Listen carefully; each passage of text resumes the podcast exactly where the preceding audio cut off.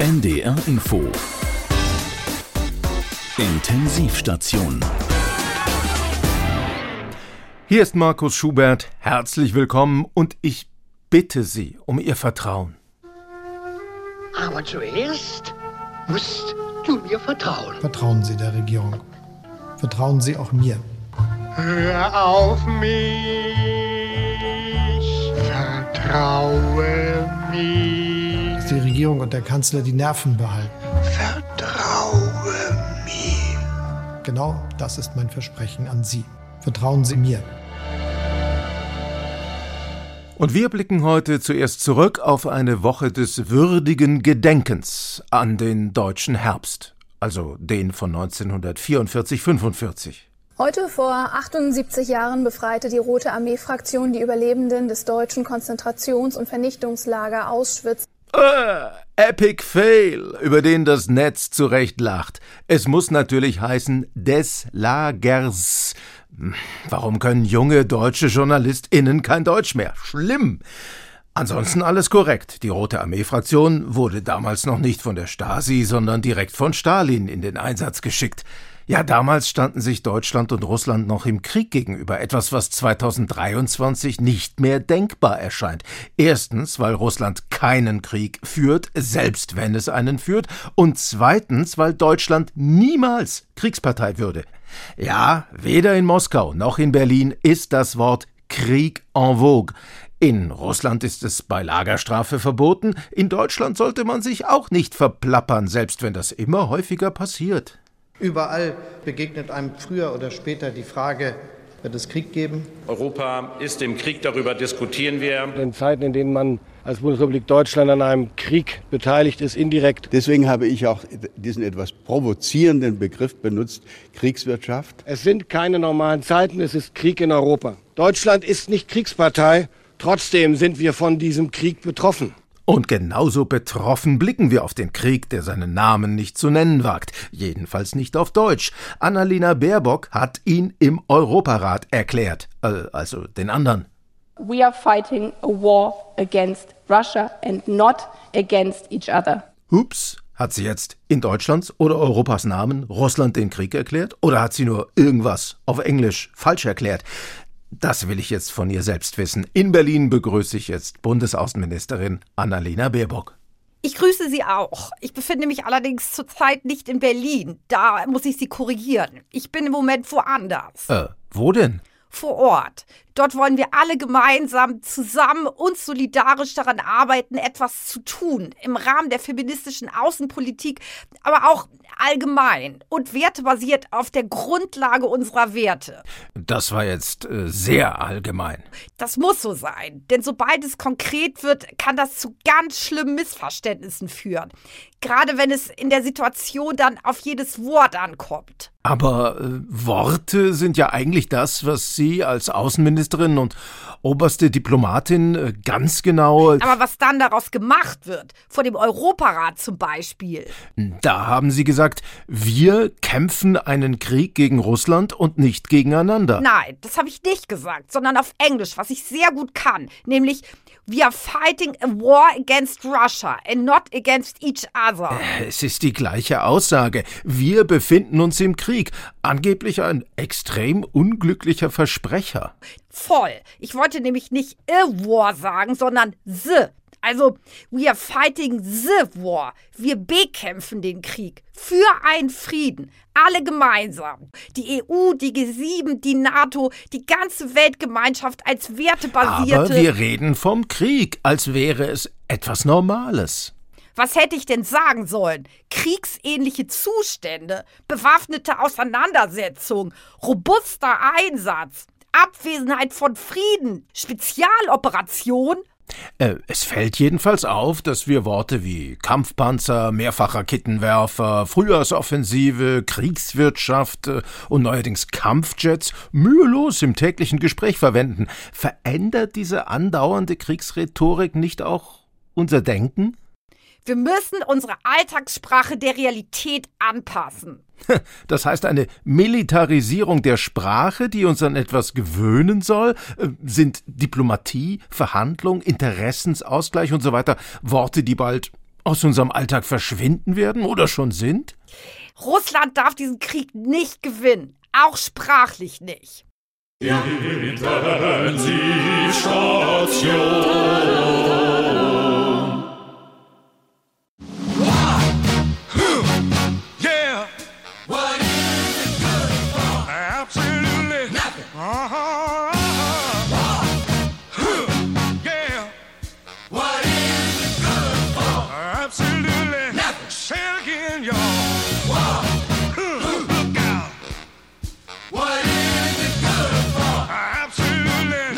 To me. Oh,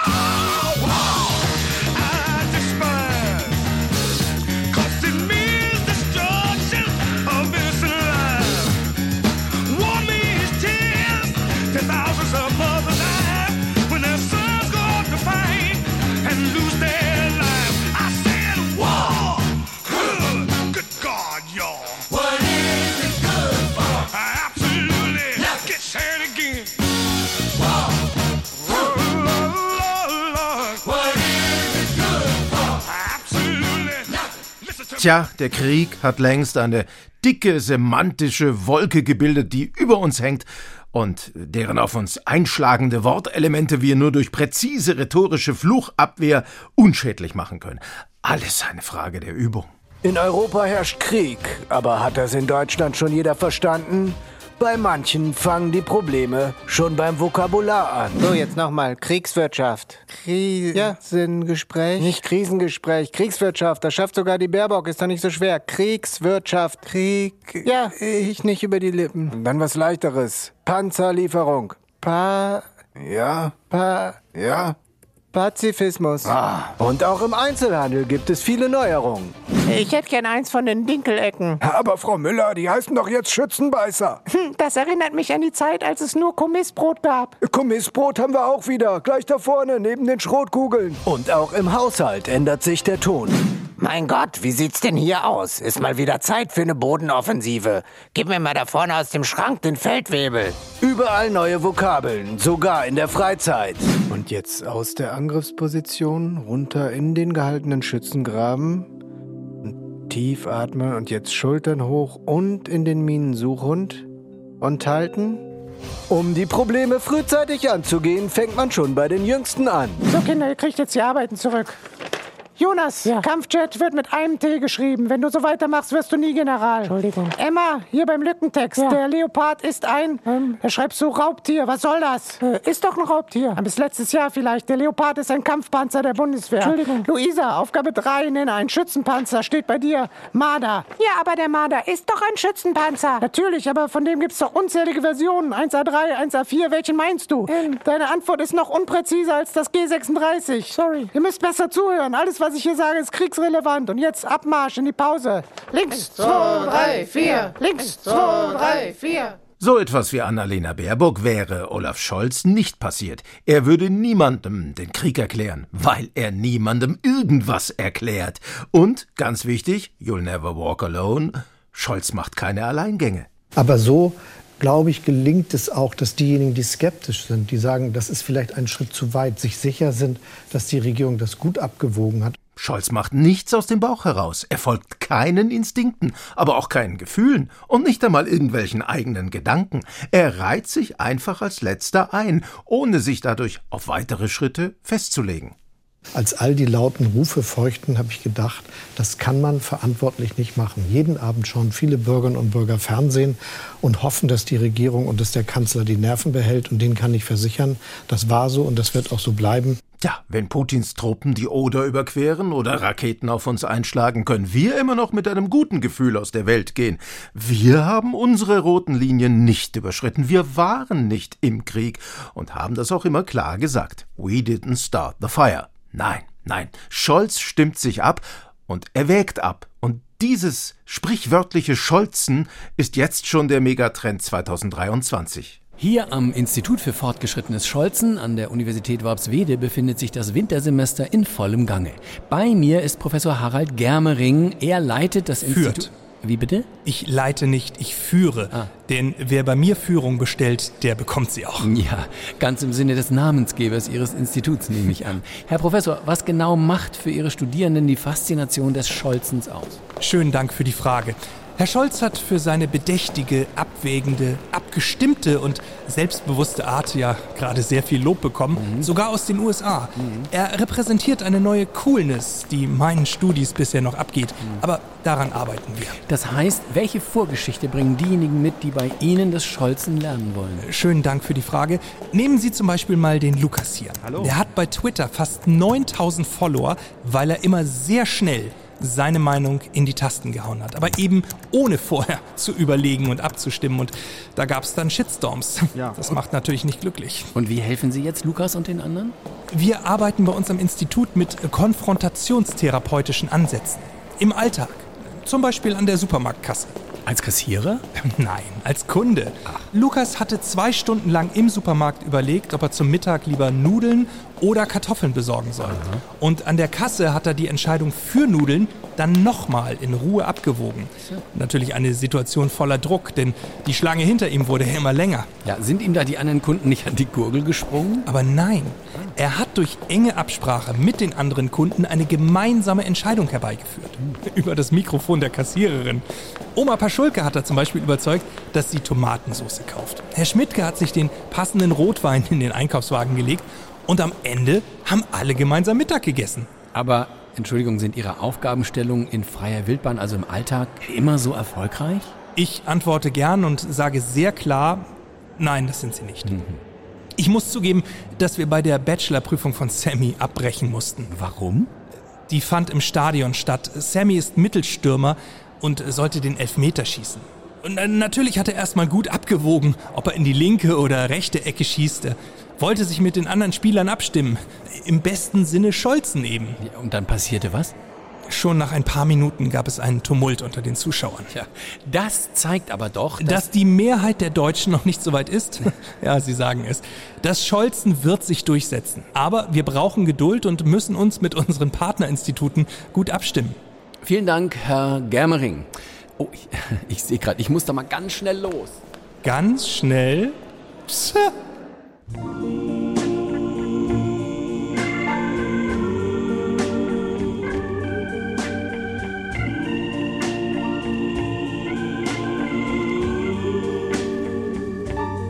When you walk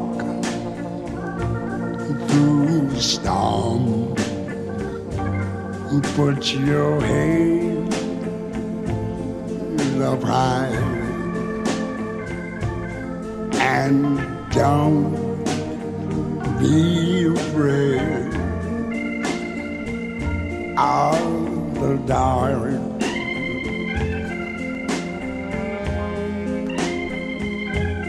At the end of a storm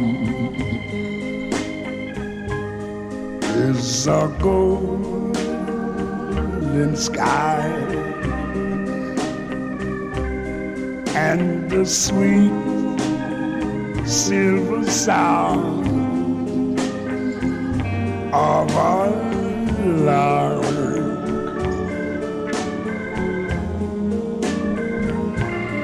Walk on through the wind.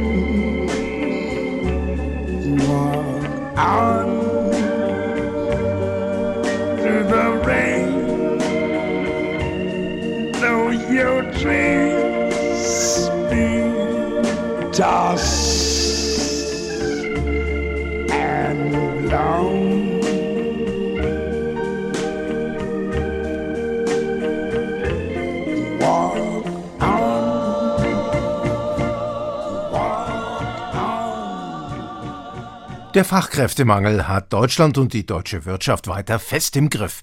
Vor allem das Handwerk leidet darunter, keinen qualifizierten Nachwuchs mehr zu kriegen. Warum? Weil Handwerk oft heißt, zuzupacken. Aber darauf hat keiner mehr Bock. Und noch was stört. Im Handwerk geht der Tag oft schon morgens los. Ich entscheide mich lieber für so einen akademischen Weg. Genau, Studium. Ja, dass ich so um 8 Uhr aufstehe, dann anfange zu lernen, als wenn ich um 6 Uhr, 5 Uhr morgens aufstehe und dann arbeiten muss und das auch körperlich.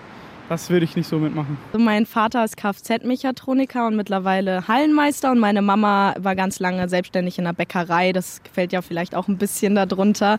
Man muss irgendwie immer um fünf den Laden aufschließen. Mein Papa repariert ständig irgendwelche Autos. Also es ist schon anstrengend, denke ich. Und ich glaube, das ist nichts für mich. Um solche Leute zu gewinnen, muss man als Handwerk schon früher aufstehen.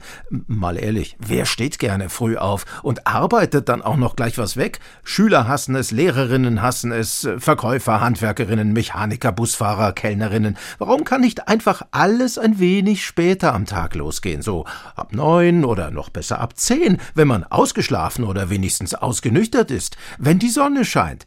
Gut, dass es im Modelldorf Hassloch schon einen Testlauf gibt. Hassloch testet gerade einen generellen Arbeitsbeginn ab 10 Uhr. Studien belegen ja schon lange, dass später Aufstehen besser für die Entwicklung Jugendlicher ist. Die Hoffnung, junge Menschen kriegen dank mehr Schlaf wieder Lust auf Handwerksberufe.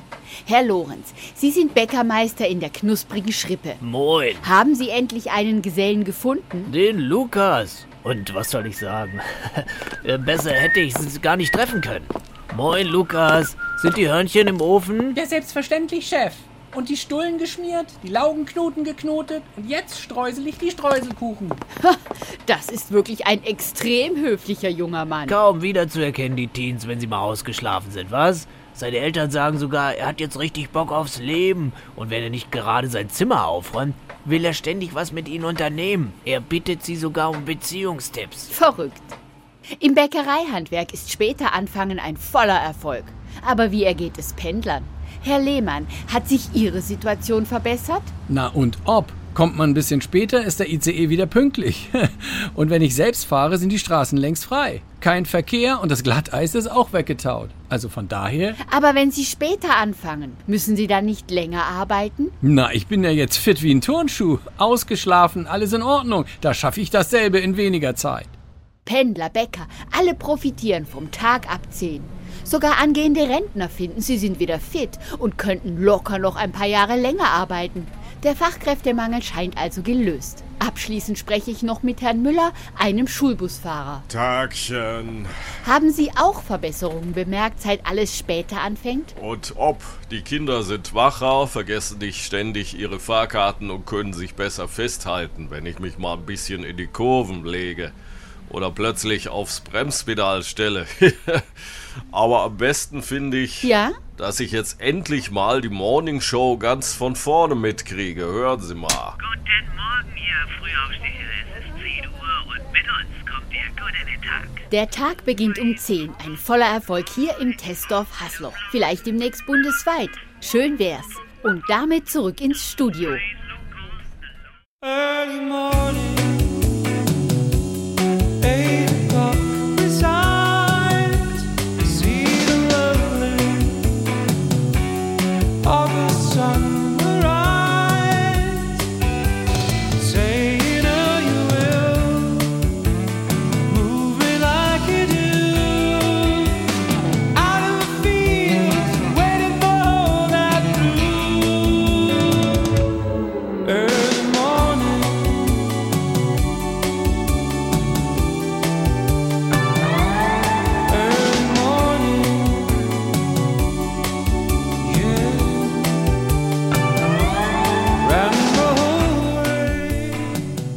Der Arbeitsalltag vieler Gewerke hat sich ja drastisch verändert. Ein Kfz-Mechaniker hat sich früher die Arme Öl verschmiert, wenn er in den Eingeweiden des Motors rumwühlte, lose Schellen an Schläuchen wieder festzog, Ventile und Zündkerzen und auch mal ein Massekabel justierte. Heute heißt der Mechatroniker und eigentlich ist er ein reiner Elektroniker, weil das Auto eben nur noch ein Haufen Elektronik mit eingebuchtem Smartphone und vier Reifen drunter ist. Um zu wissen, was dem Auto fehlt, muss man nur die Daten auslesen. Es ist also in der Werkstatt eher so wie beim Kardiologen.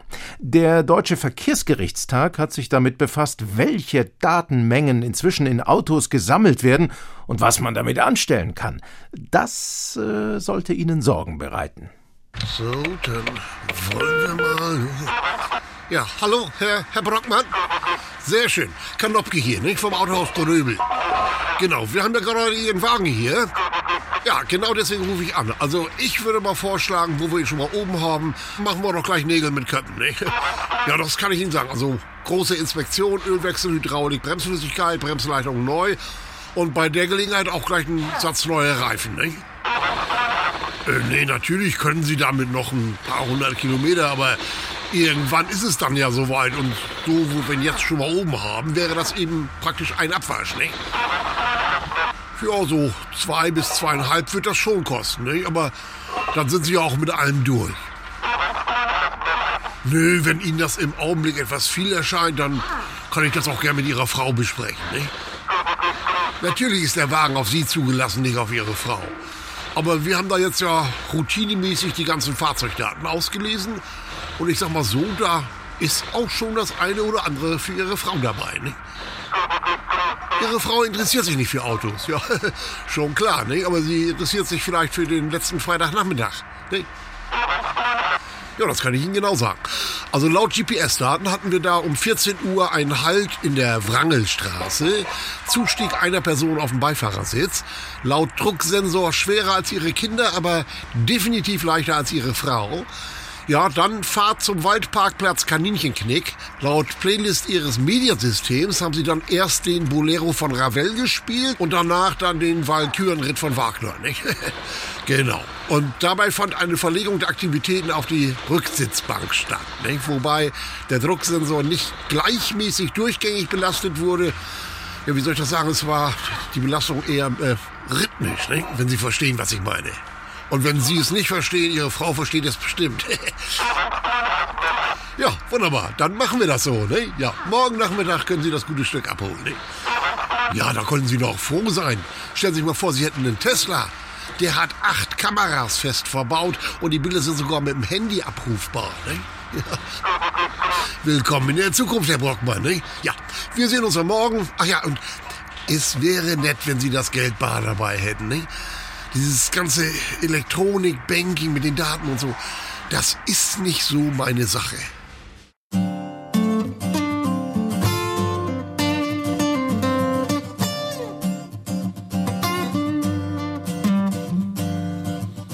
Asked the girl what she wanted to be.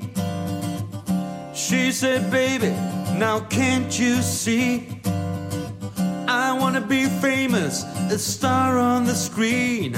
But you can do something in between. Baby, you can drive my car. Yes, I'm gonna be a star. Baby, you can drive my car. And maybe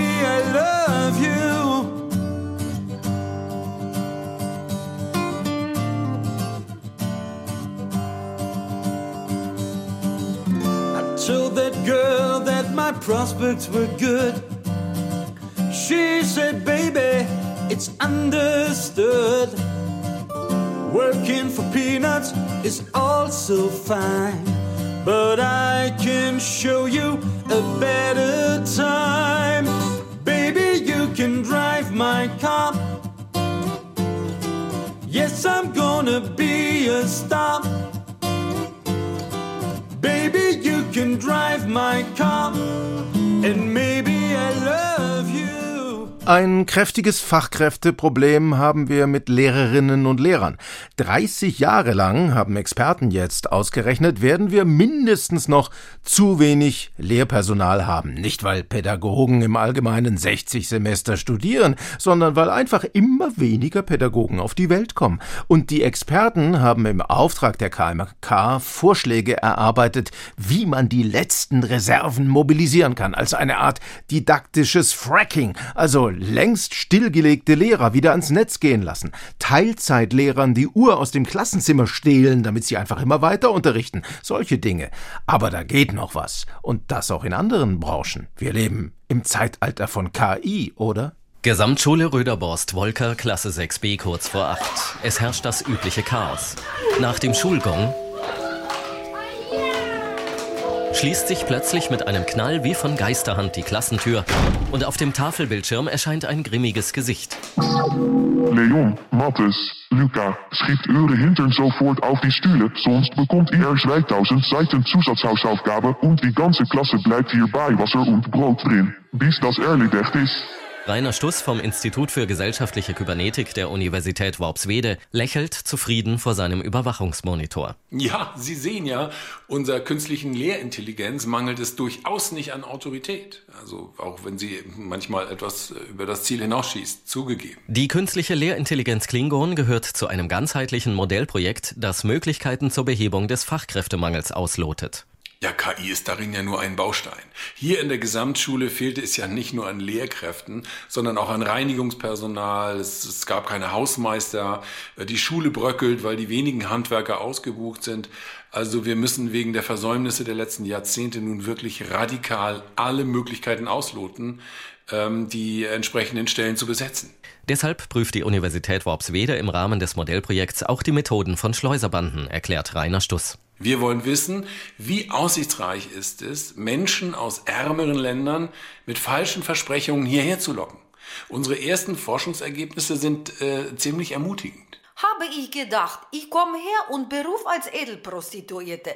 Aber jetzt, ich bin Heizungstechnikerin und baue ein Wärmepumpen. Sehr zufrieden, ja. Adelina Dumitru wurde von einer Arbeitsgruppe der Universität gewaltsam aus Rumänien verschleppt, wie auch 17 weitere junge Frauen, die nun im Bereich der Bauelektronik oder als Berufskraftfahrerin arbeiten. Ja, ausgerechnet die beiden zartesten jungen Damen lenken jetzt 18 Tonner. Und sie haben noch Spaß dabei. Rainer Stuss koordiniert insgesamt 22 Arbeitsgruppen, die mit teils ganz neuartigen Konzepten dem jahrzehntelang ignorierten demografischen Wandel begegnen wollen. Naja, es gibt dabei keine Denkverbote. Warum sollen nicht auch Menschenaffen, die sich in den Zoos ja nur langweilen, halbtags als Lehrkraft arbeiten oder als Mechatronikerin? Tests in der Gesamtschule Röderborst-Wolker machen Mut. Das Berggorilla-Weibchen Martha unterrichtet seit einigen Wochen recht erfolgreich Sport und Geschichte und Schimpanse Alfons hilft, das Mittagessen auszugeben.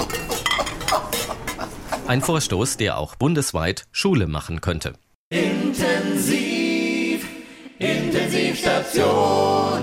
Fun Fact: Es ist noch Impfstoff da. Sie werden es gehört haben. Es ist ein wenig über den Durst bestellt worden. Genauer gesagt sind für jeden Deutschen acht Dosen bestellt worden. Natürlich auch, falls einer doch nicht so gut funktioniert oder nicht gewollt ist. Das gab's ja auch. Sie erinnern sich vielleicht noch an AstraZeneca. Das wollten manche nicht mal auf die Latte Macchiato gestreut haben. Tja, was ist da nun wieder schiefgelaufen, Herr Professor? Ja, meine Damen und Herren, richtig ist, äh, wir haben also in der Rückschau zu viel Impfstoff bestellt. Wir hätten damals also lieber nach vorne gucken sollen. Ich möchte Jens Spahn, der ja, wie ich betone, den größten Teil dieser sinnlosen Hamsterei also zu verantworten hat, ein wenig in Schutz nehmen. Er hat zwar viel zu viele Dosen bestellt, aber er wusste vielleicht nicht genau, wie viel Impfstoff in so einer Dose drin ist. Das weiß man ja bei Konserven oft auch nicht. Ich selbst saß letztens da mit zwei Personen und einer ganzen Dose veganer Erbseneintopf. Da esse ich heute noch dran. Äh, Aber wie gesagt, also es war auch eine unübersichtliche Lage. Man hat sich bei der Impfstoffbestellung in Preis und Menge äh, auch an die Maskenbestellung angepasst. Also ein bisschen also an Frau Tandler orientiert, was in der Rückschau sicherlich ein Fehler war. Aber gut, äh, so kann sich der Herr Spahn jetzt endlich entschuldigen. Das hat er ja schon vorab in der Rückschau angekündigt. Also, dass wir einander viel verzeihen müssen. Und das müssen wir jetzt eben machen. Dass es aber so viel sein würde, das hat uns hier auch alle überrascht. Vielen Dank. Naja, kurzum, der Impfstoff muss jetzt vernichtet werden. Äh, es gibt übrigens auch global zu viel. Man kann ihn also niemandem als hochherzige Spende zur geflissentlichen Entsorgung aufs Auge drücken, beziehungsweise in den Oberarm.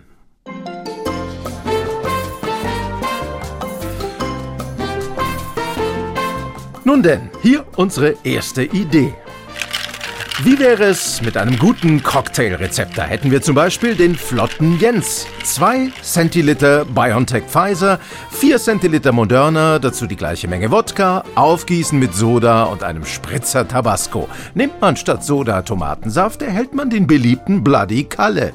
Natürlich ist das Zeug völlig ungenießbar, aber hier geht es ja nicht um Genuss, sondern darum, Impfdosen loszuwerden.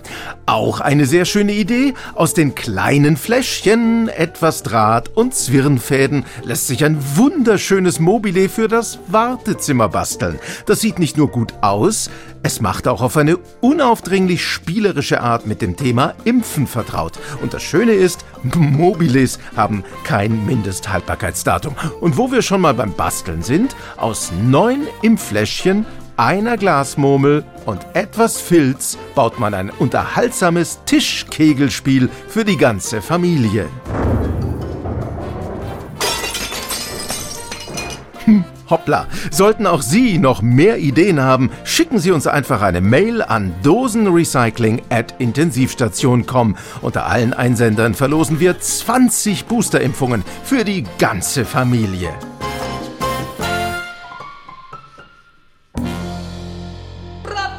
Intensiv, intensiv, Intensivstation.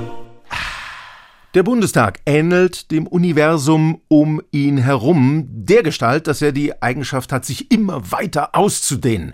Das liegt an immer geringeren Wahlergebnissen, immer mehr Parteien, mit immer mehr Überhangs- und Ausgleichsmandaten. Das missfällt dem Verfassungsgericht. Es ist auch teuer und der Bundestag braucht immer mehr Gebäude, platzt aus allen Nähten. Deshalb das Ziel, Bundestag per Wahlrecht verkleinern. Und es hat keinen Sinn, auf einen Zauberer zu warten, dem dieser Trick gelingen würde. Oder doch?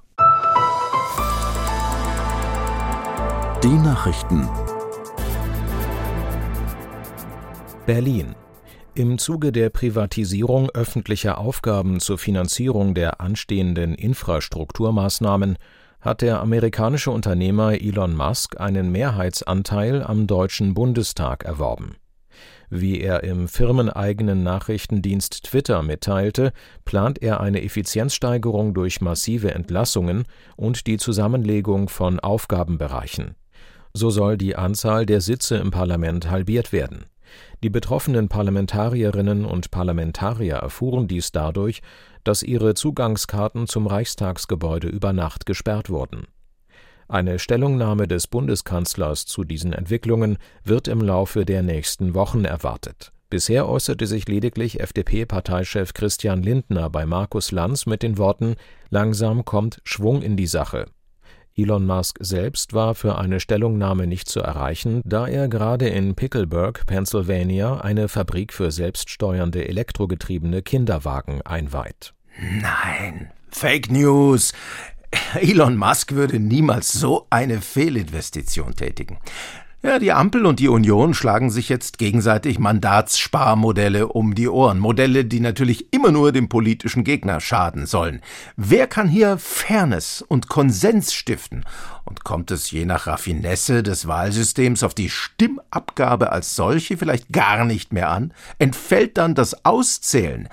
Oh, das wäre ja fürchterlich. Heute bin ich im Bundestag zu Gast und treffe hier den Bundesreferenten für Zählangelegenheiten, eine Stelle, die sich laut eigener Aussage rechnet. Graf Zahl. Hallo, schön, dass Sie da sind. Guten Tag, freue mich, Sie kennenzulernen. Kommen Sie rein. Nun erzählen Sie mal, wie sind Sie denn an diesen Job gekommen? Ich wollte mich beruflich einfach umorientieren. Sie kennen das ja mit Formaten im öffentlich-rechtlichen. Es läuft schon, aber irgendwann wird's halt zäh. Da brauchst du eine neue Herausforderung. Freie Schauspieler in diesen Zeiten, das war mir zu unsicher. Und ich bin ja froh, dass ich in meinem Alter auf dem Arbeitsmarkt überhaupt noch was gefunden habe. Referent für Zählangelegenheiten. Oder wie ich es nenne, High Profile Senior Head Executive Manager of Due Diligence Counting Operations Department. Das klingt doch nach was. Da musste ich einfach zuschlagen. Ah ja, klingt toll. Äh, und was gehört so zum Job des High Profile Senior Head Executive Manager of Due Diligence Counting Operations Department? Naja, ich habe erstmal mit dem Zählen der Abgeordneten in den Ausschüssen angefangen. Jetzt bin ich beim Plenarsaal. Da sind ja nie alle da. Da musst du ständig neu anfangen. Man weiß ja nie, womit man rechnen kann. Und damit hatte ich ja nicht gerechnet. Und Besucher und Lobbyisten zählen gehört auch zu meinem Job. Von letzteren habe ich ja schon mehr gezählt als Abgeordnete. Aber da zählt jetzt meine Erfahrung. 50 Jahre zählen, das zahlt sich schon aus. Aber hier im Bundestag, da komme ich wirklich regelmäßig an meine Belastungsgrenze und dann noch die stressigen Aussichten.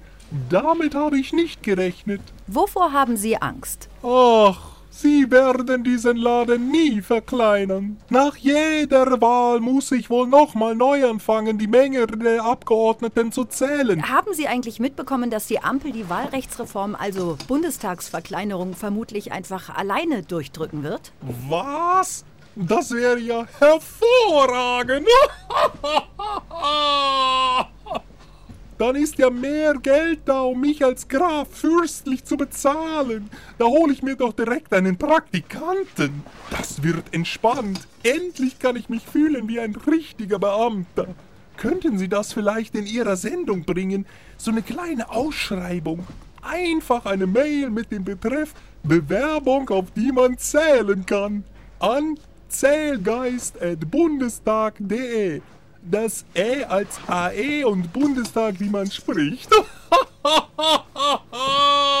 Klar, können wir gerne machen. Ach, ist das hier sogar live? Eine Bewerbungsmail. Zwei, zwei Bewerbungsmails. Drei, drei Bewerbungsmails.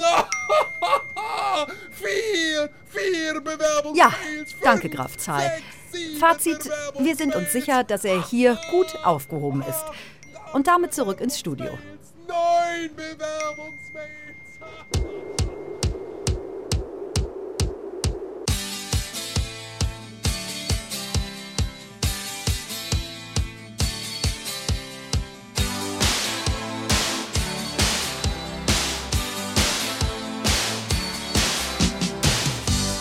Living by numbers,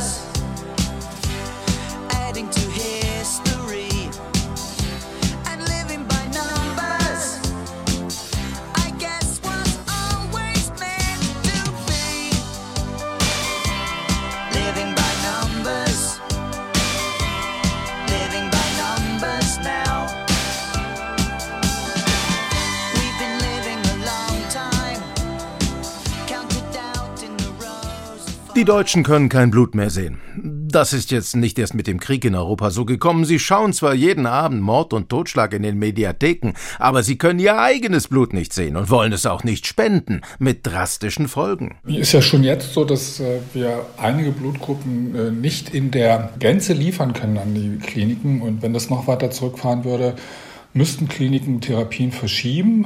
Muss jetzt jeder künftig sein Eigenblut abgefüllt mit sich führen? Für jede Operation muss aber Blut vorgehalten werden. Das kann man übrigens auch selber machen. Im Vorfeld einer planbaren OP das eigene Blut für sich selber spenden. Wie kommen wir zu mehr Blutspenden, fragen wir uns in der NDR Info Intensivstation natürlich seit langem. Man muss einfach die Gelegenheiten dazu beherzter nutzen. Mama, ja, ich hab schon wieder Nasenbluten. Aber das ist ja fantastisch, mein Schatz. Oh, ich freue mich so. Du nimm dir mal eine Tupperdose, halt deine Nase drüber und dann lass voll laufen. Ich ruf schon mal den Abholdienst an. Ist gut. Oder es muss wie im Vorübergehen passieren. Willkommen bei Burger Mac. Ihre Bestellung bitte. Einen Vegan-Burger, eine große Pommes mit Mayo und ein Erdbeermilchshake. Das war alles? Ja, danke. Gut, dann fahren Sie bitte vor an Fenster 2. Das macht dann einen halben Liter Blut. Wir haben gerade Bloody Weeks. Cool, was ihr euch immer ausdenkt. Oder man muss das Blutspenden attraktiver machen. Also mindestens für den Spender. Simone? Ja? Ich bin Draco. Deine Verabredung für heute Abend. Ah, super. Du hast mich bei kerlsollzumir.com bestellt? Ja, und wie? Schön, dass du da bist. Du weißt aber, dass ich das Blutspendepaket dazu gebucht habe, oder? Aber ja, deshalb hat die Zentrale mich geschickt. Wow. Ich bin der Experte, habe jahrhundertelange Erfahrung und bin sofort zu dir geflattert. Na, dann komm mal rein. Möchtest du denn erstmal was essen oder geht das nicht mit deinen langen Eckzähnen? Ah, doch, doch, doch. Gerne. Aber nur, wenn kein Knoblauch drin ist.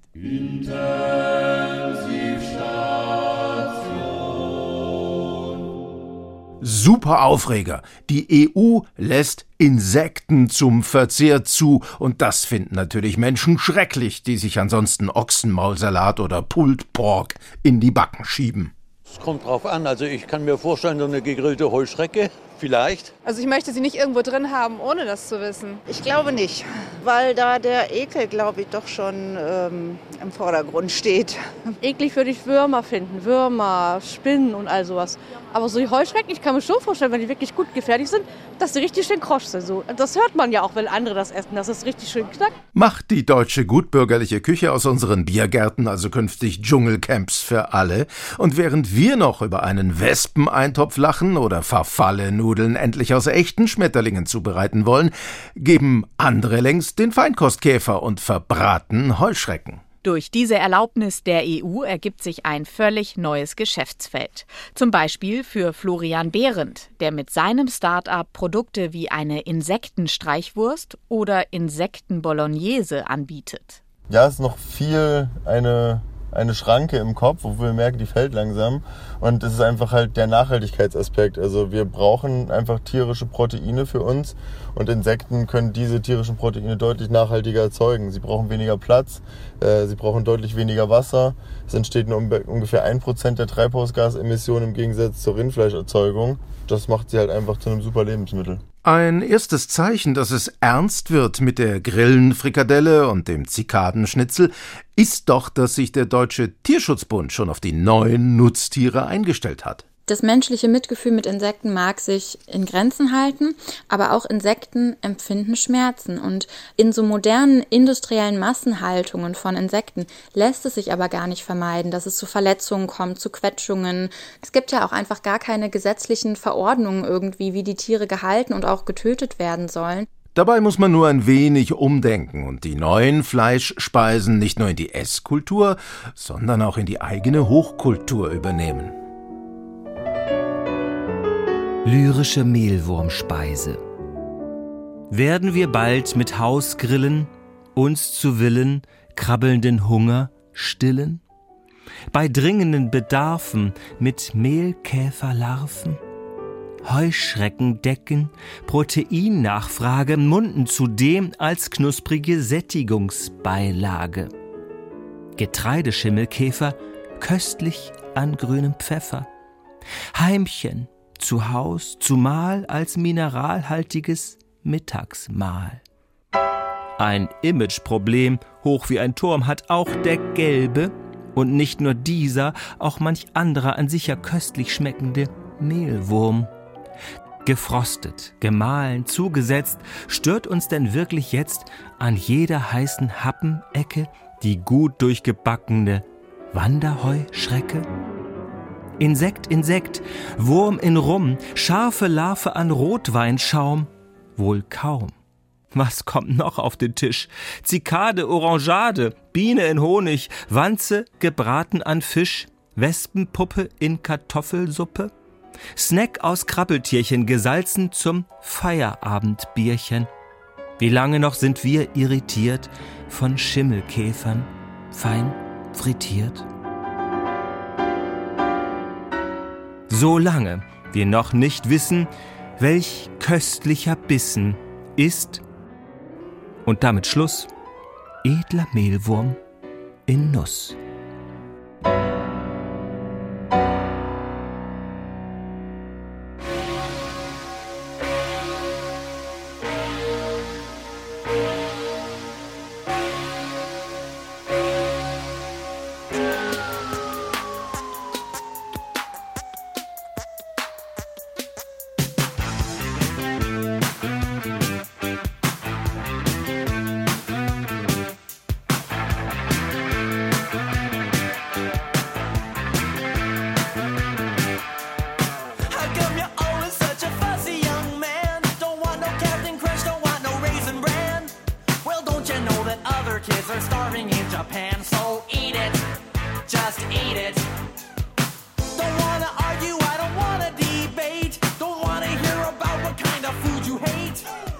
Noch einmal blicken wir aus aktuellem Anlass aufs Blutspenden. Kommt da noch ein bisschen mehr? So wenig Blutkonserven wie jetzt habe es noch nie gegeben, sagt der Sprecher des Blutspendedienst des Deutschen Roten Kreuz in Niedersachsen, Baulke. Das kann nicht so bleiben. Das DRK sagt, um wieder ausreichend Blutkonserven zu haben, werden täglich rund 2000 Spender benötigt. Ja, die meisten sagen ja, sie vergessen eben immer wieder Blut zu spenden oder haben keine Zeit, da extra hinzugehen. Daran darf es doch nicht scheitern. Entschuldigen Sie, was ist denn das hier für ein Gestell an dem Griff vom Einkaufswagen? Oh, das ist für unseren neuen Blutspendeservice. Da können Sie Blut spenden, während Sie bei uns einkaufen. Den Beutel geben Sie dann einfach an der Kasse ab. Ah, super. Da spare ich ja voll viel Zeit. Ja, genau. Darf ich Ihnen die Nadel setzen? Ja, gerne. Linker Arm bitte. So. Bitte sehr. Ha, viel Spaß beim Einkauf. Danke. Wie kommt man ran an den guten Saft? Auch ein Fall für den Freund und Helfer. Guten Abend. Allgemeine Verkehrskontrolle. Führerschein und Fahrzeugpapiere, bitte. Ja, äh, hier, bitte sehr. Danke. Sagen Sie mal, Sie haben so rote Augen. Ich glaube, wir nehmen mal eine Blutprobe. Äh, wenn Sie meinen. Einmal den Ärmel hochkrempeln, bitte. So? Genau. Danke. Ah, da kommt es schon. Moment. Schnelle Analyse, alles in Ordnung. Das ist ja wunderbar. Darf es dann ein bisschen mehr sein? Bitte wie? Ja, wenn die Nadel schon mal drin steckt, machen wir doch gleich eine Blutspende, oder? Dann gucke ich auch nicht so genau auf Ihre abgelaufene TÜV-Plakette. Ach so. Ja, gute Idee. Oder man holt es sich einfach von Opfern. Und das war er, der Gong zur Runde 3. Die beiden Kontrahenten belauern sich, tänzeln. Doch, was war das denn? Ha, mit einem unfassbar schnellen linken Haken hat Meier seinen Gegner auf die Bretter geschickt. Oh, ho, ho, ha. Meier hat Schulz ordentlich erwischt. Der kommt gar nicht wieder hoch. Und er blutet. Aber keine Sorge, der Blutentnahmedienst, der ja neuerdings Pflicht ist beim Boxsport, ist schon am Ring. Der Ringrichter kann in Ruhe runterzählen, während die Sanitäter abzapfen und aufwischen. I'm looking down all the bloodline just to see your name. I'm looking down all the bloodline, that you and do the same. And always there to see me, no one at all. I'm looking down on all the bloodline.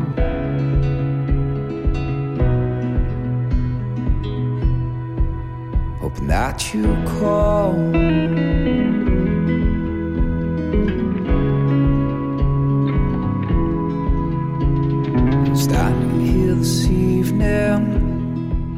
Ein Untoter geht wieder um, Hans-Georg Maaßen. Er lehnt eine grün-rote Rassenlehre ab, die er vorher eigenhirnig erfunden hat. Und er hat sich an die Spitze der Werteunion wählen lassen, die die CDU für wertlos hält.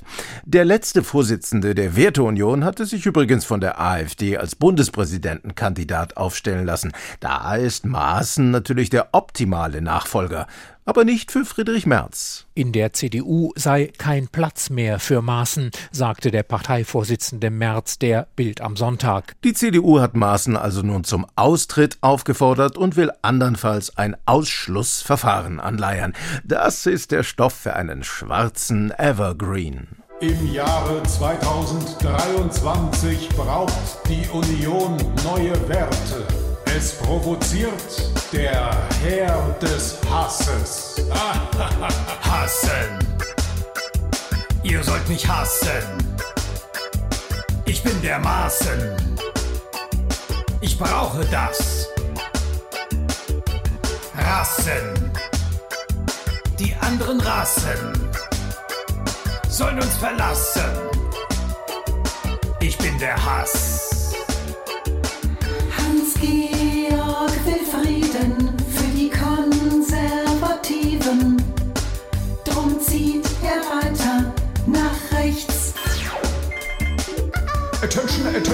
Captain Merz duldet keine Spalter in der Union. Prüft bitte umgehend ein Parteiausschlussverfahren. 3, 2, 1, Provokation erfolgreich. Und ich hetze, hetze, hetze, hetze im Sauseschritt. und bring ein Grinsen mit zu meinem Parteiaustritt. Denn ich fliege, fliege, fliege, fliege ja doch nicht raus. Niemals raus und krieg Applaus. We do not need any love on this planet.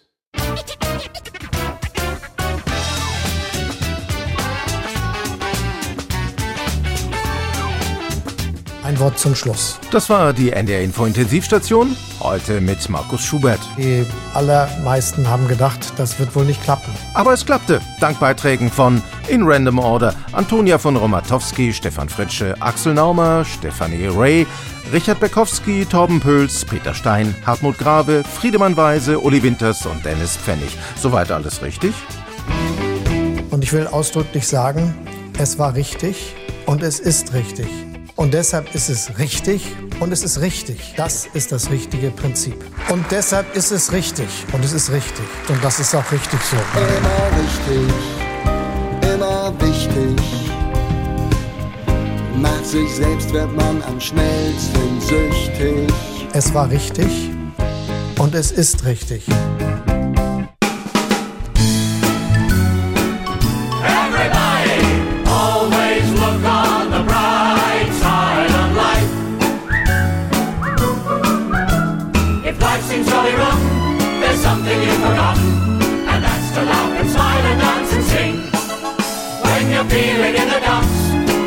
Be silly chumps.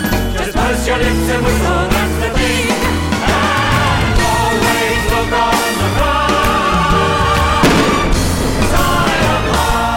NDR Info Intensivstation.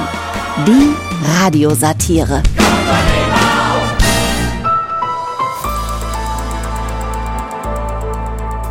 Sie hörten einen Podcast von NDR Info.